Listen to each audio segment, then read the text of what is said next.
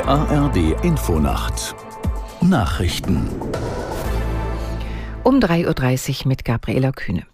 Israel will nach eigenen Angaben in den kommenden Stunden seinen Einsatz von Bodeneinheiten im Gazastreifen ausweiten. Die Bewohner von Gaza-Stadt seien aufgerufen, sich in den Süden des Küstenstreifens zu bewegen, sagte ein Militärsprecher. Aus der Nachrichtenredaktion Katrin Schirwagen. Ob es sich bei dem neuen Vorstoß um die angekündigte Bodenoffensive handelt, ist unklar. Die Armee erklärte lediglich, sie werde ihre Einsätze gegen die islamistische Hamas ausweiten und nun vermehrt unterirdische Ziele und terroristische Infrastruktur attackieren. In den vergangenen Stunden hatte das israelische Militär auch seine Luftangriffe auf Ziele im Norden des Gazastreifens massiv verstärkt. Infolge der Bombardierungen fielen Internet und Mobilfunk in dem Küstenstreifen aus. Die US-Regierung hat ihre Unterstützung für Israel bekräftigt. Der Direktor des Nationalen Sicherheitsrats Kirby sagte, es gebe keine roten Linien. Die Sicherheitsbedürfnisse Israels und sein Recht, sich selbst zu verteidigen, werde weiter unterstützt. Die amerikanische Regierung habe seit den Terrorangriffen der Hamas mit Israel über die Art und Weise einer Reaktion gesprochen und werde das auch weiter tun.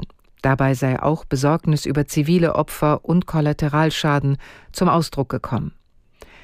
Google hat einem Medienbericht zufolge im Jahr 2021 mehr als 26 Milliarden Dollar dafür bezahlt, die Standardsuchmaschine auf Smartphones und in Webbrowsern zu sein. Laut der Agentur Bloomberg nannte ein Manager des Konzerns die Summe im Wettbewerbsprozess gegen Google. Aus Washington Nina Barth. Der Richter in dem Prozess zu Wettbewerbsklagen entschied, dass Google die Zahl offenlegen muss. Nach Aussage des Managers hat Google durch Werbung in Internetsuchen gut 146 Milliarden Dollar eingenommen. Die 26,3 Milliarden seien der größte einzelne Ausgabeposten des Konzerns. Weitere Einzelheiten nannte er nicht. Es ist aber davon auszugehen, dass ein Großteil der Summe an Apple gegangen ist. In Baden-Württemberg bleibt die Autobahn 81 nach mehreren Massenunfällen gesperrt. Betroffen ist der Abschnitt zwischen Untergruppenbach und Ilsfeld nahe Heilbronn. Gestern Nachmittag waren 85 Fahrzeuge an 17 verschiedenen Unfallstellen aufeinandergefahren. 36 Menschen erlitten Verletzungen, mehr als 100 Menschen waren in die Unfälle verwickelt. Warum die Polizei vermutet, dass es an der Witterung gelegen haben könnte.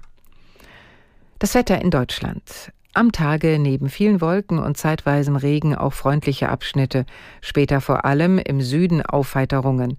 Maximal 8 bis 16 Grad an den Nordseeinseln und im höheren Bergland teils stürmische Böen. Die weiteren Aussichten am Sonntag windiges Schauerwetter im Südosten Bayerns, freundlicher bei 12 bis 19 Grad.